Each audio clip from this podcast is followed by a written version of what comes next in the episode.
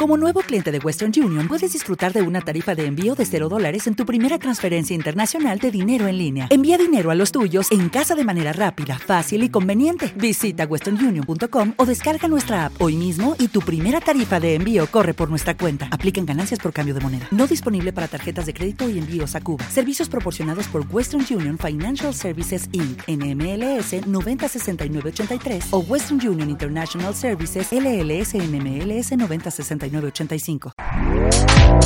Este podcast forma parte de Evox Originals. Disfruta de este avance.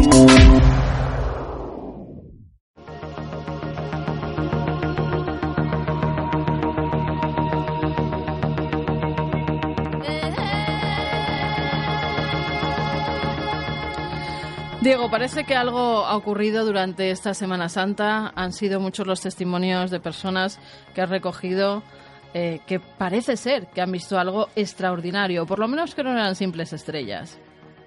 Así es, eh, como decía, si hubiese que hacer una alerta ovni, yo creo que este parece un momento propicio porque eh, nos han llegado a través de diferentes vías, sobre todo a través de WhatsApp, imágenes, vídeos recogidos en febrero, en marzo y también, fíjate, hace escasas horas, también eh, en abril, pero en marzo, especialmente en la segunda mitad del mes, Carmen, hemos recibido eh, varios vídeos con avistamientos de objetos extraños, la verdad es que muy parecidos entre sí. Y nosotros, bueno, los hemos estado echando un vistazo, tanto Guillermo como yo. Eh, Parece que podría haber alguna explicación, evidentemente no tenemos la certeza, pero sí que vamos a poder dar esta noche algunas hipótesis, las que creemos pues más, más probables.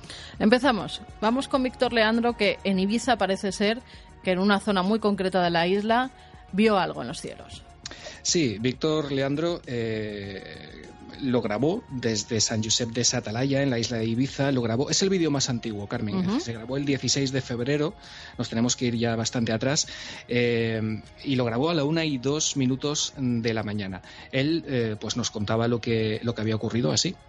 Yo salía de mi casa, me quedé como 25 minutos mirándolo, estoy entre Calabaza y Calaconta, y miré para arriba y había dos luces también a los costados que no no la filmé a esa porque me dediqué solo a, ese, que era más luminiscente.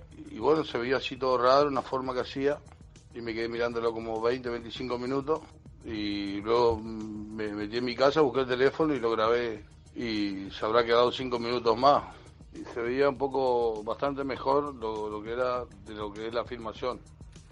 La filmación se ve bastante, bastante rara, pero se veía más, más, más vivo, más claro, las luces Tenía luces rojas, luces azules, luces verdes, blancas.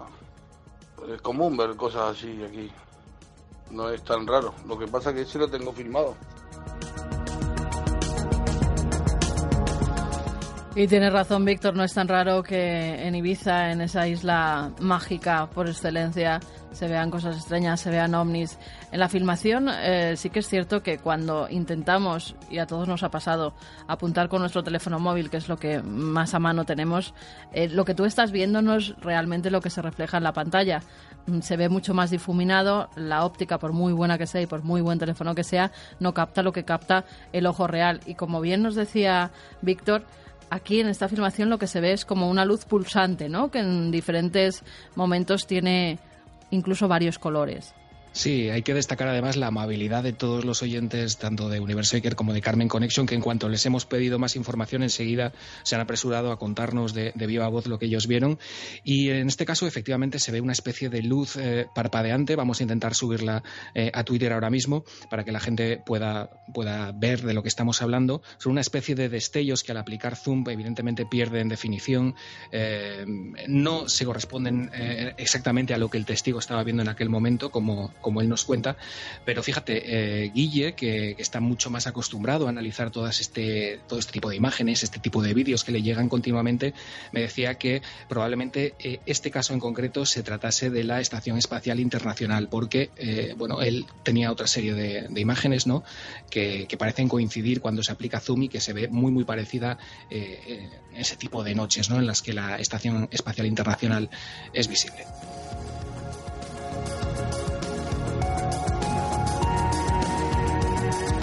Posible explicación para ese objeto que ahora parece que por lo menos eh, Guillermo León ha podido identificar. Y nos vamos más cerca en los días, hasta Barcelona.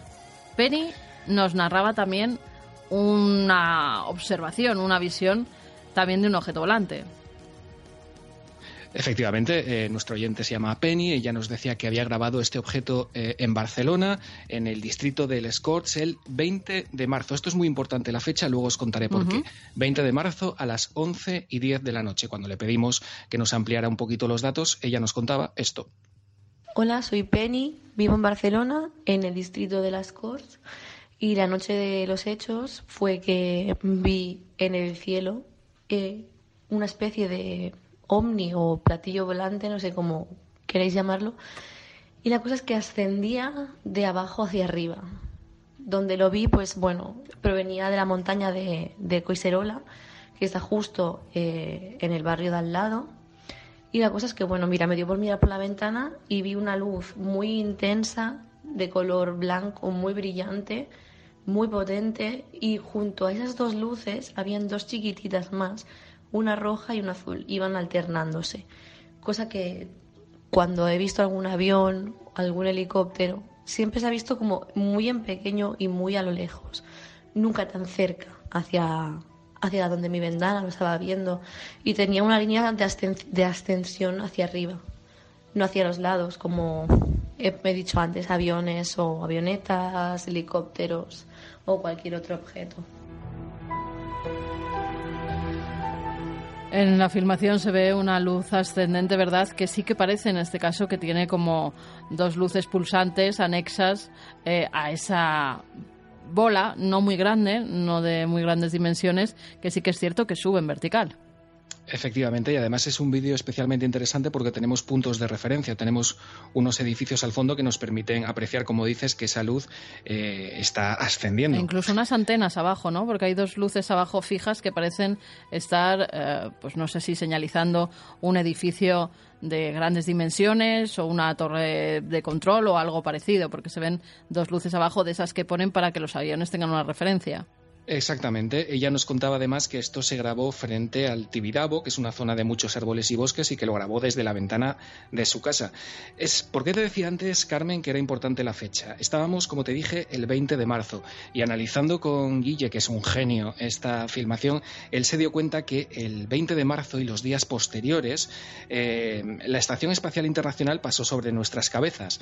Eh, lo que Pasó esos días además, y es algo muy importante a tener en cuenta, es que había una magnitud visual muy negativa. Vamos a explicar esto. Eh, una magnitud visual muy negativa es lo mismo que decir que, que es una magnitud visual muy brillante. ¿Te está gustando lo que escuchas? Este podcast forma parte de Evox Originals y puedes escucharlo completo y gratis desde la aplicación de Evox. Instálala desde tu store y suscríbete a él para no perderte ningún episodio.